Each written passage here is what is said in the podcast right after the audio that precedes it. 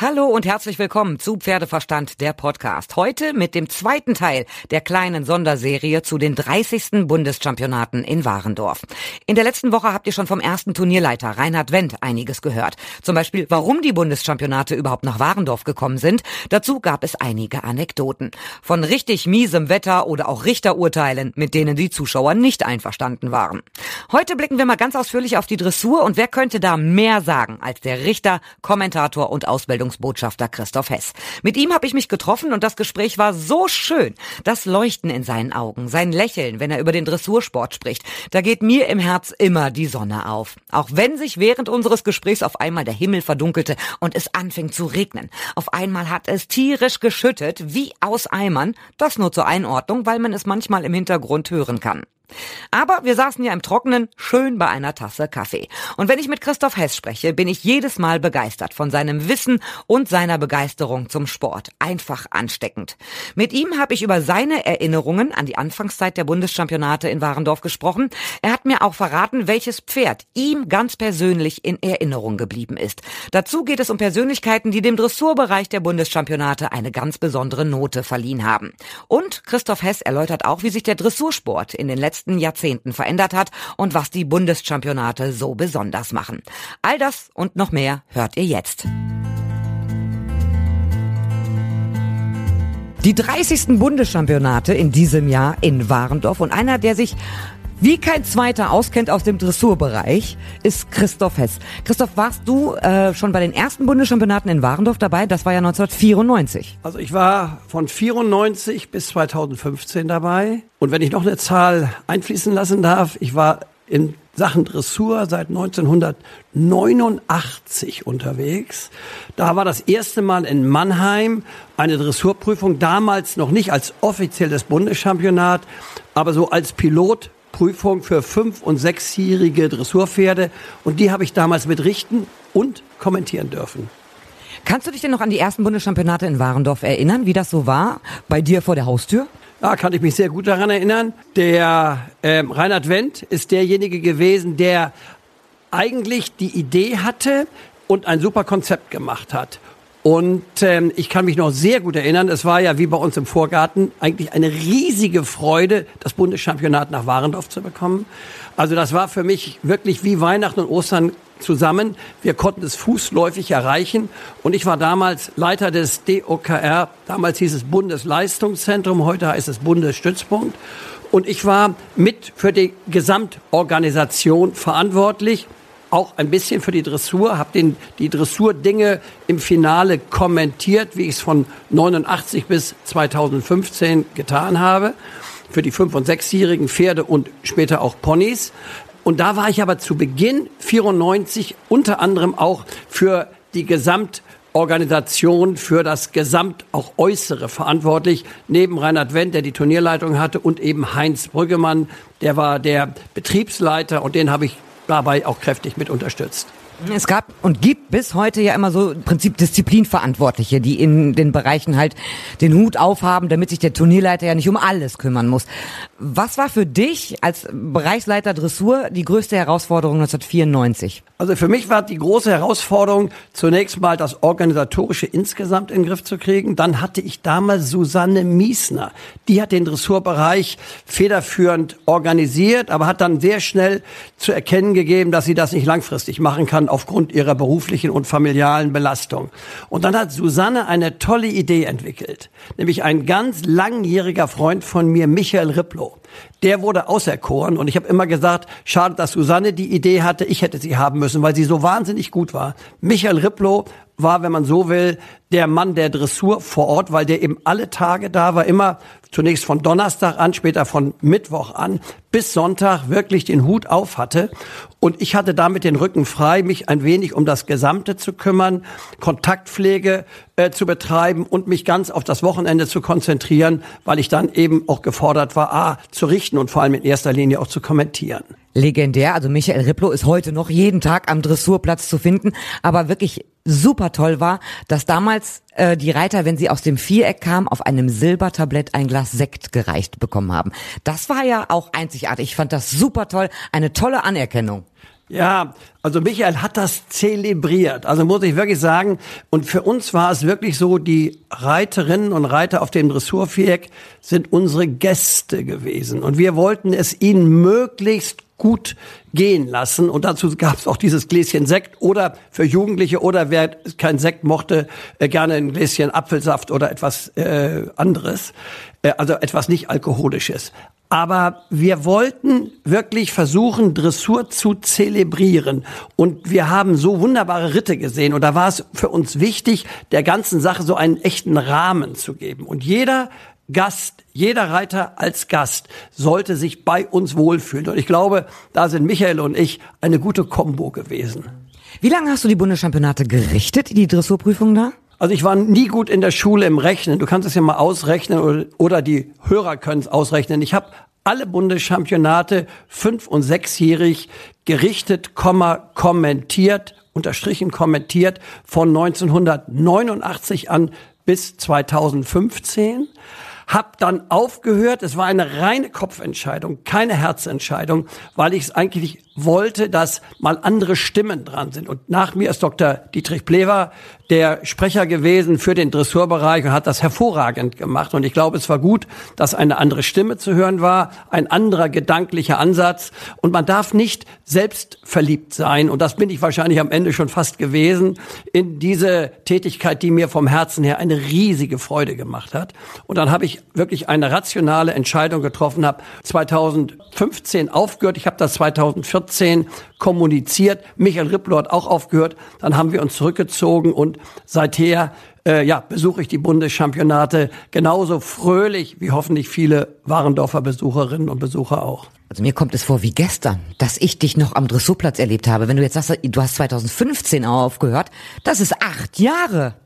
Ja, ich kann es manchmal auch nicht glauben. Ich werde auch immer wieder angesprochen, äh, weil es so ist, als wenn ich gestern noch da gesprochen hätte.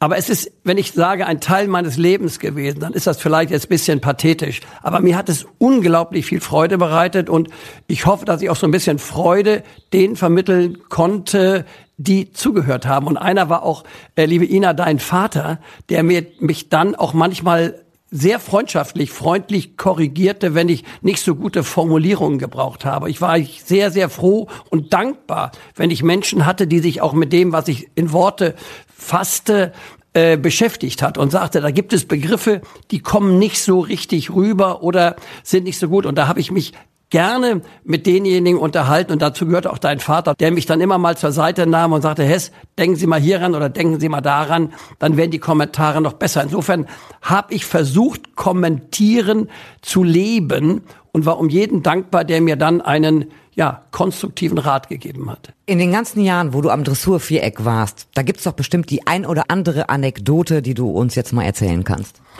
Also mit Anekdoten bin ich nie so sehr gut. Ähm, aber was ich äh, eigentlich gerne sagen möchte, ist, was hat mich am meisten beeindruckt? Und da muss ich sagen, da gab es ein Pferd namens Poetin. Und das hat mich zutiefst beeindruckt, wie dieses Pferd ging.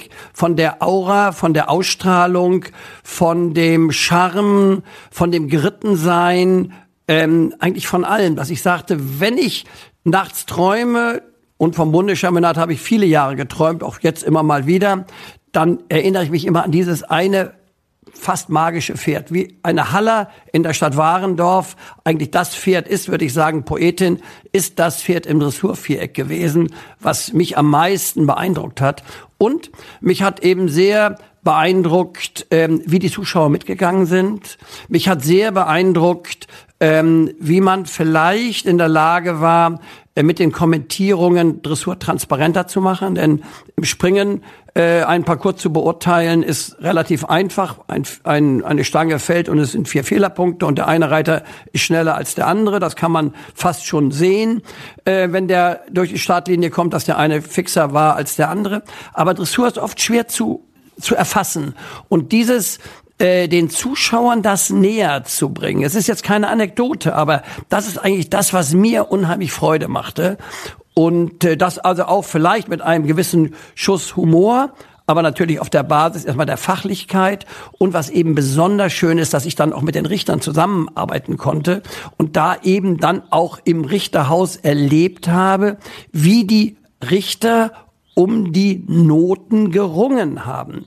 Und da habe ich sicherlich das ein oder andere erlebt, aber das möchte ich jetzt nicht zu sehr breit tragen, äh, treten, weil ich immer den Eindruck hatte, wir gingen als Freunde ins Richterhaus hinein, sind als Freunde rausgekommen, aber haben im Richterhaus sehr, sehr um die einzelnen Noten, um Platzierungen, äh, wer wird Sieger, wer wird Zweiter, wer wird Dritter, oft gerungen, aber immer in freundschaftlicher, konstruktiver Weise. Ich fand, wie du die Ritte kommentiert hast, immer sensationell. Und es hat wirklich auch den, die jetzt nicht so dressurbewandert sind, wirklich deutlich gemacht, warum diese Rangierung jetzt so ist. Weil die letzten Feinheiten, die sieht ja unter Umständen normaler Pferdefreund nicht, weil wir reden von ganz, ganz hohem Niveau mit wirklich den besten Nachwuchspferden. Dann ist es wirklich teilweise ja schwierig zu sagen, warum hat der jetzt nur eine 8,5 bekommen und keine 9,0. Deswegen fand ich deine Kommentierung so toll, weil es einfach auch die Notengebung einfach erklärt hat. Es kommt ja hinterher wirklich aufs letzte Mühe an. Du hast vorhin Poetin angesprochen, ja, daran kann ich mich auch erinnern. Aber wenn du sagst, so Legendenpferde, auf den Warendorfer Bundeschampionaten, da fällt mir ein anderer Name ein. Das habe ich auf den Warendorfer Bundeschampionaten noch nie so erlebt. Die ganze Ladenstraße wurde auf einmal leer. Menschenmassen wandern Richtung Dressurplatz. Alles guckt auf die Uhr. Jeder hatte die Starterliste in der Hand, weil gleich ging Wahayama ins Viereck. Daran kannst du dich auch erinnern, oder? Ja, natürlich. Wahayama kann ich mich gut erinnern, die später von Ann-Kathrin Linsenhoff sehr erfolgreich geritten wurde und da saß äh, Holger Finken im Sattel. Eine tolle Rapstute, ein wunderbares Pferd. Und die hat Holger wirklich auch im Viereck zelebriert. Und das muss ich sagen, das war schon ein, einer der herausragenden Ritte. Aber man muss auch sagen, ähm, die Stute wurde im positiven Sinne des Wortes sehr gut von dem Reiter unterstützt. Also er hat sie ich will, wenn ich jetzt das sage, muss ich in Anführungsstrichen setzen, gemacht. Er hat sie so geritten, wie es für die Stute optimal war, aber er hat selber sein ganzes reiterliches Potenzial mit eingebracht. Bei der Poetin im Gegensatz, da war es so, das war auch eine tolle Reiterin, die äh, dieses Pferd geritten hat, Katrin Meyer zu Strohn, aber die konnte dieses Pferd noch mehr ja erblühen lassen, äh, weil das Pferd so viel natürliche Ausstrahlung hatte. Das eine Pferd musste etwas mehr geformt werden, während das andere vom lieben Gott irgendwie eine spezielle Form mitbekommen hat. Und das war so der Unterschied zwischen beiden. Aber ich habe noch andere Dinge erlebt. Ich meine, je mehr ich darüber nachdenke, äh, fall, fällt mir vielleicht als eine Geschichte ein. Ich hatte vorhin Susanne Miesner erkannt, die eine Traumrunde mit ihrem Pferd vor vielen Jahren hingelegt hat und der Meinung war, sie hat die Prüfung gewonnen. Ich glaube, wir haben damals eine 9,6 gegeben. Und wenn man eine 9,6 gibt, 10 ist die höchste Note, dann hat man den Eindruck, man hat eigentlich die Prüfung gewonnen. Ich glaube, im Stallbereich wurde schon das Gläschen Sekt genommen und es wurde sich zugeprostet, bis dann der letzte Reiter kam, den, dem wir eine 9,8 gegeben hatten. Ich glaube, es war die jemals höchste Note, die wir je gaben. Dr. Ulf Möller saß im Sattel. Und dann ging er mit seinem Pferd in der Stallgasse dabei Susanne Miesner vorbei und die tranken da alle schon munter ihren Sekt. Und als er dann vorbei war, fragte die Susanne wohl, sag mal Ulf, wie ähm, war das denn bei dir eben? Und dann hat er ganz leise gesagt, 9,8. Sie können sich vorstellen, liebe Hörerinnen und Hörer, wie da der Stimmungspegel sich änderte. Am Ende Susanne Miesner wunderbar Silbermedaille, aber die Goldmedaille ging an Dr. Ulf Müller. Das war bestimmt auch nicht leicht für euch im Richterhäuschen zu überlegen, wer kriegt jetzt den Titel. Weil 9,6 ist eine fantastische Note, 9,8 natürlich auch. Das, das stelle ich mir wirklich echt schwer vor. Ihr müsst die Entscheidung treffen und ihr müsst sie vertreten. Ja, und das war das, was ich gerade sagte. Äh, wir sind als Freunde reingegangen, wir haben gerichtet, da haben wir oft hin und her gerungen und sicherlich hat in der Situation auch nicht jeder Richter gesagt, ja, der Ulf muss vor die Susanne. Aber wir haben miteinander gerungen und ich erinnere mich noch sehr genau, Ulf Möller fing an mit einer äh, Tour, wo ein ganz kleiner Fehler war. Gleich zu Beginn eine kleine Unebenheit im Takt, im Rhythmus des Trabes.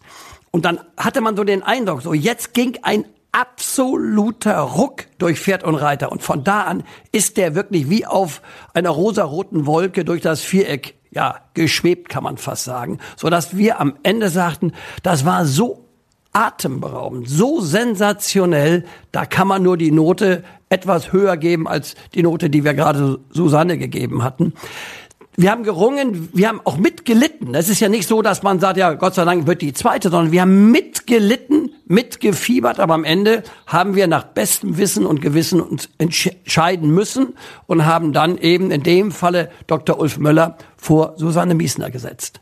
Du warst ja immer mit Susanne Miesner auch gut befreundet. Ist das mal irgendwann privat ein Thema zwischen euch gewesen?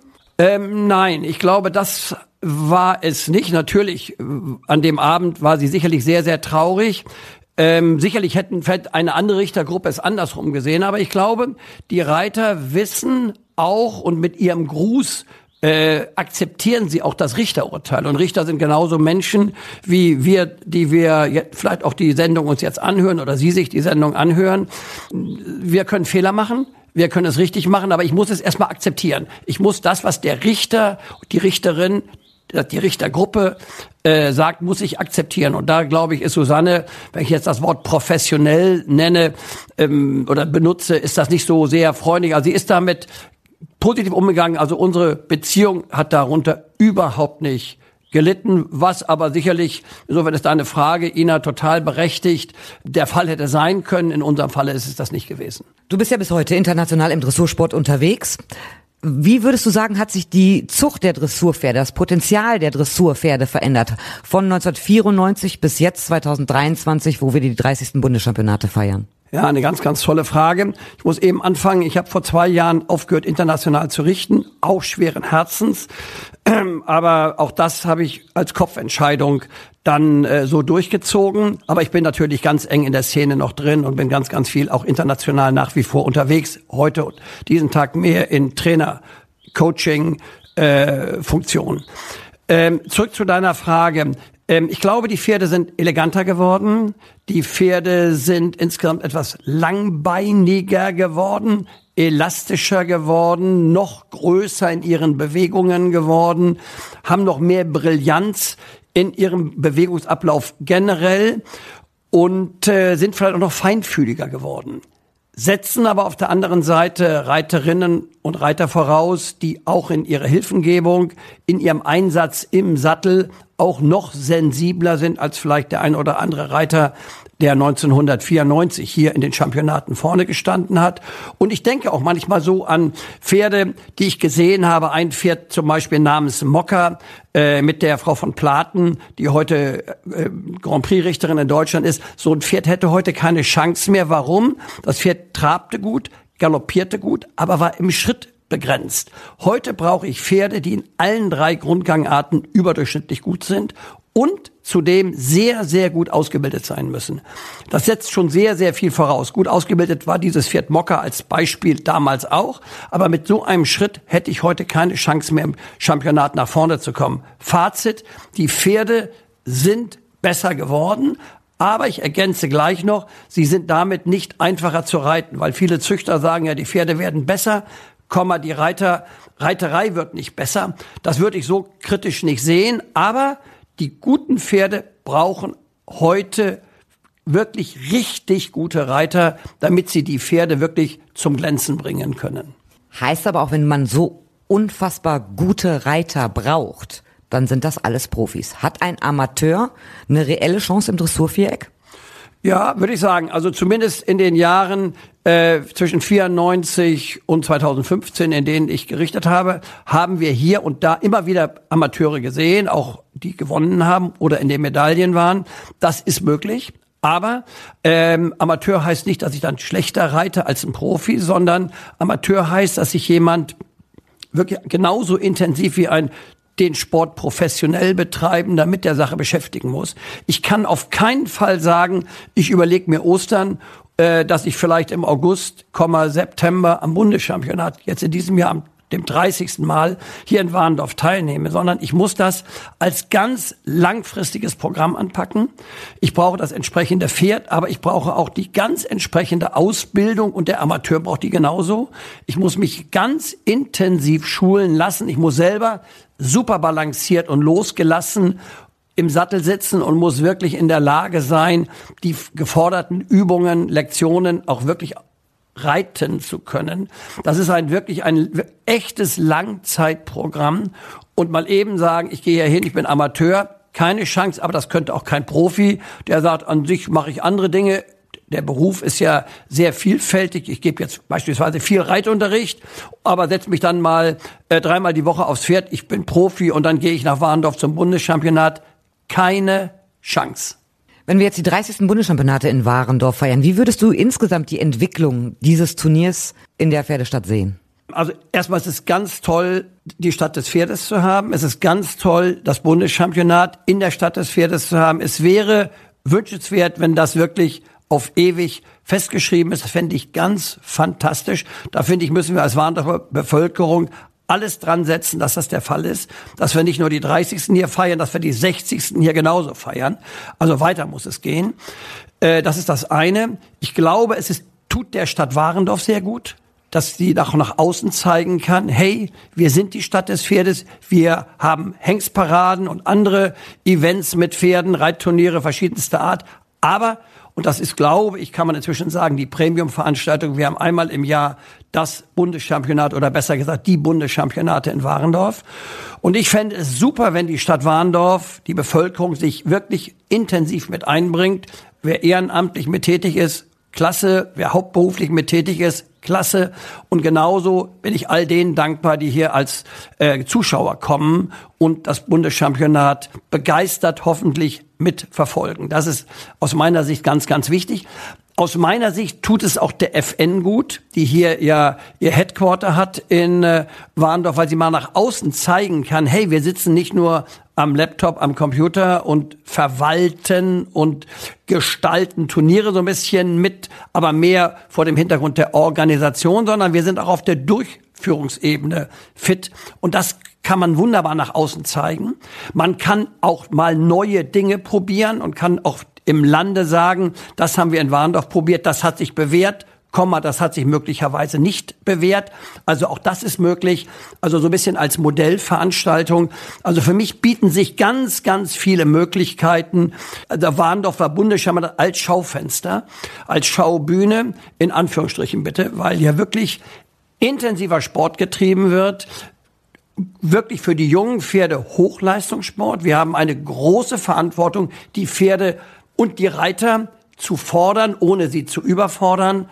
Social License ist das große Thema, nämlich die, die, ja, der Bevölkerung oder den Reitsport, all das, was damit zu tun hat, wirklich ähm, so in der Gesellschaft zu implantieren, dass jeder sagt, hey, super, dass, dass es das gibt und nicht äh, dahin zu kommen, was wir halt immer wieder hören, dass sie sagen, am besten ist, die Pferde bleiben nur auf der Weide stehen, werden nicht mehr geritten, sondern wir müssen zeigen, wenn es richtig gemacht wird, dann ist das etwas, was dem Wohl des Pferdes dient, was auch gut für die Menschen ist, für die Seele der Menschen, für die Gesunderhaltung der Menschen. Wenn das rüberkommt, ich glaube, dann machen wir genau den richtigen Job mit dem Bundeschampionat. Und wenn wir dann zeigen, was die deutsche Pferdezucht liefert an wunderbaren Pferden, sowohl in Deutschland auch als auch der gesamten Weltöffentlichkeit gegenüber zeigen. Und wenn wir dann noch zeigen, wie gut und sorgfältig die Pferde ausgebildet sind nach den klassischen Grundsätzen und die Richtlinien für Reiten und Fahren. Die klassische Reitlehre ist gerade Kulturerbe geworden der UNESCO. Dann sieht man, wie das Ganze verzahnt ist. Und dieses Gedankengut, diese Ideen, die müssen wir rüberbringen und das müssen wir zum Glänzen bringen. Und je mehr wir das auch wirklich leben und verkörpern, desto mehr bin ich positiv gestimmt, dass das Bundeschampionat auch die nächsten 30 Jahre noch hier weiter in Warndorf ist. Und äh, ich glaube, die haben sich gut entwickelt. Ich glaube, wenn ich so die 30 Jahre überblicke, hatten wir so, so glaube ich, 20 gute Jahre. Dann ging es so ein bisschen bergab. Dann hat man so keine neuen Ideen entwickelt. Aber ich muss sagen, gerade das letzte Bundeschampionat hat mir unglaublich gut gefallen, weil ich da den Eindruck hatte, da ist wieder so eine Wir-Stimmung, so eine Aufbruchsstimmung und das verspreche ich mir auch von dem Bundeschampionat 2023, dass wir den Flow von 2022 wieder mitnehmen und ich bin dankbar und hoffe, dass Marco Schamann das als Turnierleiter dann auch in äh, 23 umsetzt und dann weiter 24, 25, 26 und so weiter. Mit Marco Schamann, dem jetzigen Turnierleiter, werde ich ja auch noch sprechen. Du bist ja selber super viel international unterwegs. Von Amerika bis der komplette europäische Raum.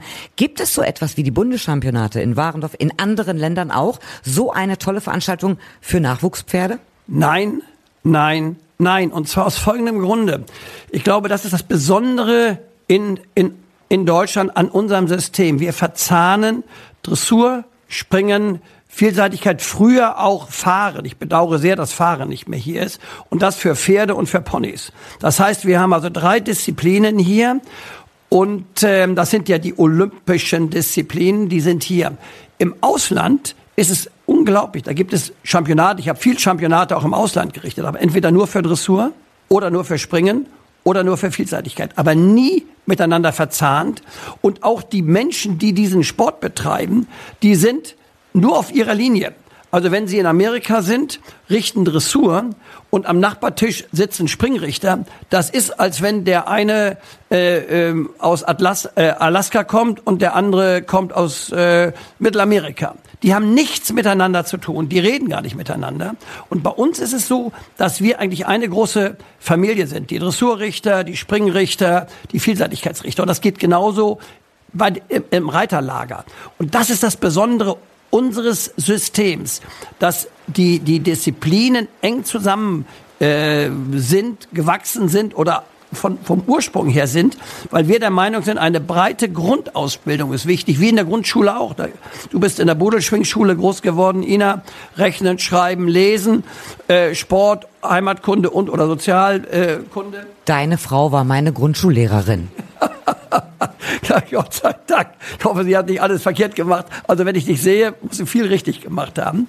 Ähm, aber es, man darf sich nicht nur auf eine Disziplin spezialisieren. Das ist im Ausland sehr stark so. Sicherlich muss ich offen zugeben, vielleicht auch bei dem einen oder anderen Reiter auch. Der reitet dann vielleicht am Ende des Tages doch zu viel mit seinem Pferd dressurmäßig in der Reithalle, geht zu wenig raus ins Gelände. Das würde ich mal so ein bisschen kritisch anmerken. Aber dieses, dass alle Disziplinen zusammen sind, das ist einmalig in der Welt einmalig in der Welt. Deshalb sind wir auch äh, von so vielen ähm, Zuschauern aus dem Ausland hier äh, immer umgeben. Wir sind heilfroh, wenn man hier rumgeht, wie viele Sprachen werden hier gesprochen. Und dann kommt dazu, es wird wirklich weltweit äh, über Klitmar-Horst das Ganze verfolgt, weil alles auf allen Plätzen wird hier gesendet.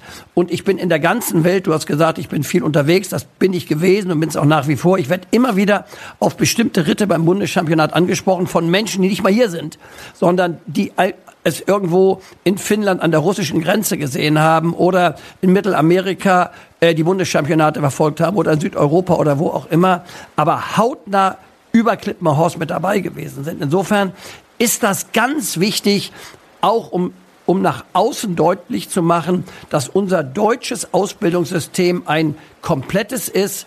Also lesen, schreiben, rechnen, Dressur, Springen, Vielseitigkeit unter einem Dach. Du kennst in der Reiterei jeden. Wenn du jetzt in diesem Jahr zu den 30. Bundeschampionaten gehst, hast du überhaupt eine Chance, irgendwelche Ritte zu sehen? Oder kommst du keine fünf Meter weit, weil man sich dauernd festquatscht? Ja, ähm, sowohl als auch. Also du hast vorhin äh, einen Ritt erwähnt, äh, Wahayama. Äh, sowas gucke ich mir natürlich an. Also ich werde mir bestimmte Dinge angucken. Aber wenn ich ehrlich bin, muss ich sagen, ich liebe Pferde, ich liebe Menschen oder ich liebe Menschen und ich liebe Pferde. Und die Gespräche sind genauso wichtig wie das Angucken von Pferden. Die Gespräche über Pferde mit Menschen sind äh, genauso wichtig für mich. Und das Miteinander ist auch wichtig. Ich glaube, das ist auch wichtig bei dem Bundeschampionat. Also einmal den Sport verfolgen, einmal die herrlichen jungen Pferde sehen, aber auch das Miteinander mit anderen Menschen, mit welchen die dem Sport der Zucht näher äh, zugewandt sind oder auch weiter. Und die Gespräche bringen mich auch weiter. Also ich muss schöne Pferde sehen, aber die Gespräche liebe ich genauso. Und wenn ich abends dann nach Hause komme, bin ich immer absolut glücklich und erfüllt. Und ganz, ganz selten habe ich Tage gehabt, wo ich sage, das hat sich nicht gelohnt. Heute war nicht so ein besonderer Tag, aber ich würde mal sagen, zu 95 bis 99 Prozent waren immer die Bundeschampionatstage ganz brillante Tage, ähm, wo ich es manchmal ein bisschen schwierig hatte, wenn ich mit meiner Frau unterwegs war, weil die sagt, halt nicht immer an. Aber das gehört mit dazu. Lieber Christoph, vielen, vielen herzlichen Dank. Dann wünsche ich dir, dass die Bundeschampionate 2023 genauso hervorragend werden, dass du ganz viel Spaß hast, viele nette Menschen triffst, viele tolle Pferde siehst. Vielen herzlichen Dank, dass du Zeit für mich hattest. Ja, Ina, ich bedanke mich, dass du dir die Zeit mit mir genommen hast und ich hoffe, dass ich viele Menschen, die jetzt diesen Podcast sich anhören, ähm, zum Bundeschampionat kommen, dass ich sie treffe und ich würde mich gerne mit jedem einzelnen von ihnen unterhalten. Darauf freue ich mich. Tschüss, bis zum Bundeschampionat. So, das war's mal wieder für diese Woche. In der nächsten Folge, die auch schon nächste Woche erscheint, geht es um die Zucht bei den Bundeschampionaten. Bleibt gespannt und natürlich könnt ihr mir auch schreiben über pferdeverstand.podcastfabrik.de, über die Facebook-Seite oder über Instagram. Und wir hören uns nächste Woche wieder in der nächsten Folge, wenn es heißt Pferdeverstand, der Podcast.